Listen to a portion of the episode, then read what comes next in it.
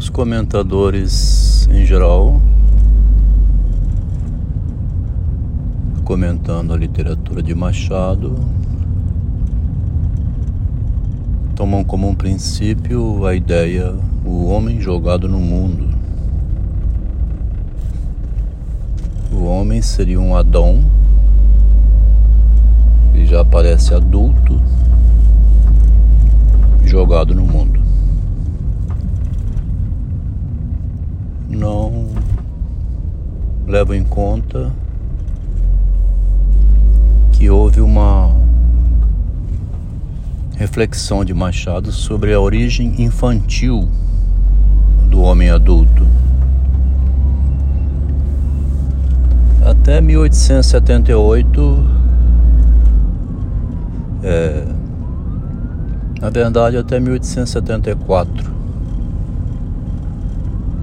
os humanos apareciam como adultos. Raro haver referência ao infantil. 1874, em Amonha Luva, começa a aparecer a Guiomar em torno de 10, 11 anos, entrando na casa da baronesa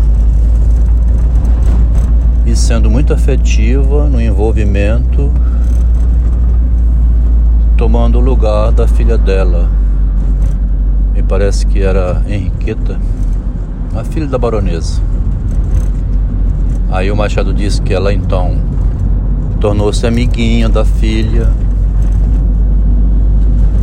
e imitava o mais que podia a filha para parecer a filha e que fez mais ainda isso quando a filha faleceu. Olha como o afetivo vai entrando na formação e na conquista, né? tal modo que a baronesa viu na Guiomar uma cópia da filha, uma imitação, não sentiu falta da filha. Repete em 1878, em Ayá Garcia, a menina ardilosa, que em certo instante finge tocar um piano, comove o Luiz Garcia, que é o pai, e ela também, menina, tinha 11 anos assim por aí. Creio que 11 anos. Em 59, né? Em 66, que é 7 anos depois, ela está com 16 anos, mais ou menos isso. O menino, criança, aparece, parece que é em Brás Cubas que aparece inicialmente. O menino é o pai do homem. O garotinho, travesso, no capítulo fazendo lá suas travessuras. E do fundo das camadas morais, né, essas expressões que o Machado utiliza, lá em Uma Volta ao Redor de Mim Mesmo, tem também o menino com a frase Meu pai ralhou comigo, que é usada no conto A Cartomante para fazer o Camilo ser obediente ao é, amigo dele que o chama, né? Tô dizendo isso aqui porque os comentadores não se vê nenhum deles levando em conta a origem infantil da futura moral humana e também da esperteza, que é a ideia de burlar a moral, né? minha vida pessoal, que é, não aparece na biografia de Machado de Assis. Os comentadores também dizem que a biografia do Machado não tem relato dele sobre a infância. Mas na minha vida tem. Eu vou aproveitar e dizer aqui que quando eu tinha em torno de uns 5 anos de idade, certa ocasião minha mãe morava no interior completamente deserto, chamado Alto Liberdade, interior de Colatina, no Espírito Santo. Um dia meu pai não estava em casa e ela grávida deu à luz um irmão meu, penúltimo. Depois ela mesma relatando disse que teve o parto sozinha. Tirou o menino, né? O bebê nasceu, deu um banho na bacia de água morna, se arrumou como pôde ali. E no dia seguinte meu pai de volta, então levou ela até uma amiga lá ou foi chamar alguém para ajudar. Nessa região, que era um deserto só, tinha uma perto ali tinha uma costureira, Dona Mariquinha. Atrás das costas dela, pendurada na parede, tinha um barbante, assim, um cordão com vários carretéis vazios que ia esvaziando, ela ia pondo lá. E eu na intenção de fazer um carrinho de pau, né, com dois carretéis. Um dia eu fui lá, Dona Mariquinha, a minha mãe mandou pedir dois carretéis. Inventei uma mentira, né? A caminho de casa, quando estava chegando, vi que tinha um irmão da minha mãe, tio Clarindo, costumava passar visitando as irmãs dele que moravam assim, né, mulheres casadas. Ele era irmão marista, seminarista. Um seminarista que trabalhava na escola de irmão marista. As únicas fotos que nós temos daquele tempo é porque ele passava com uma máquina pendurada assim no, no pescoço e fotografando as irmãs com os filhos, as famílias, né? Quando eu estava chegando, vi esse tio meu, Clarindo. Aí eu fui no brejo, fiz um bolo de barro, botei os dois carretéis dentro, escondi para ver se ninguém perguntava nada. Quando ia chegando, o tio Clarindo, e essa, esse bolo de barro na sua mão, o que é isso aí?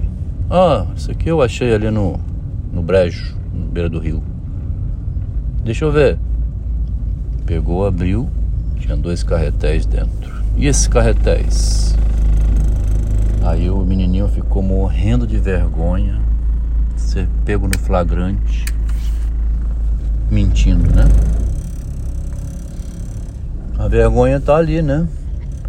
A perversidade, fazendo pelo verso, fazendo escondido, né? O menininho já é o mesmo menino lá do Machado de Assis, de 5 anos de idade.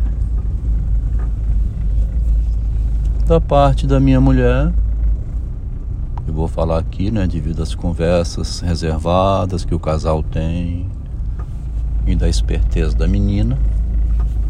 Ela relatava para mim que quando tinha em torno de 9, 8, 9 anos de idade, escapulia da casa da mãe, que estava trabalhando, né? Ia na casa da vizinha, aonde então ela fazia semelhante ao que fazia a Guiomar lá em Amonha Luva era toda prestativa, arrumava a casa, ajudava a menininha a vizinha. A vizinha, que era a mãe da menina, elogiava. Por que, que você não faz igual a ela? Olha só como ela é boazinha, como ela faz tudo sem nem a gente pedir. Então, ali dentro, já uma repetição da cena que o Machado descreve. A garotinha esperta, né? Conseguindo atenção a troco do mundo afetivo que ela oferecia, o cuidado, o bom exemplo. Fazia isso enquanto a mãe trabalhava, escapulia de casa e era encarregada de cuidar da irmãzinha menor. Devia deixar em casa um pouco enquanto ia lá, né? Eu sei que a vida da gente é formada disso, né? É dali que vem o futuro homem e a futura mulher, os dois espertinhos. Que toda menina, né, faz alguma coisa assim, e todo menino também faz. Ele já conhece a repressão, a proibição, conhece a lei, tem a consciência moral do dever, da obrigação e também tem a válvula de escape, né? São válvulas de escapes que a pessoa usa para poder é, se divertir também, né? Curtir a vida, aproveitar as coisas, não ficar só obediente cegamente às obrigações que vêm como necessárias também para formar o adulto, né? Pessoa que respeita a lei. E assim então, é, a literatura de Machado de Assis tem servido né, para uma confirmação da psicanálise, do modo como funciona o ser humano, e através dela eu tenho conseguido tirar muito proveito para minha vida pessoal nessa fase da minha vida agora, um senhor de idade, né? Como se fosse o Machado aos 64 anos, 65. Em 1904, quando ele escreveu Esaú e Jacó, ele estava com 64 anos. Eu estudando Esaú e Jacó com 64 anos. Fazendo esse paralelo, porque teve um áudio mais cedo, né, um textozinho que diz é, do lado do mito, né? Como o Machado criou uma literatura que permite a gente aproveitá-la psicologicamente para se apoiar nela e ir conduzindo a vida distanciando-se da experiência catastrófica, né?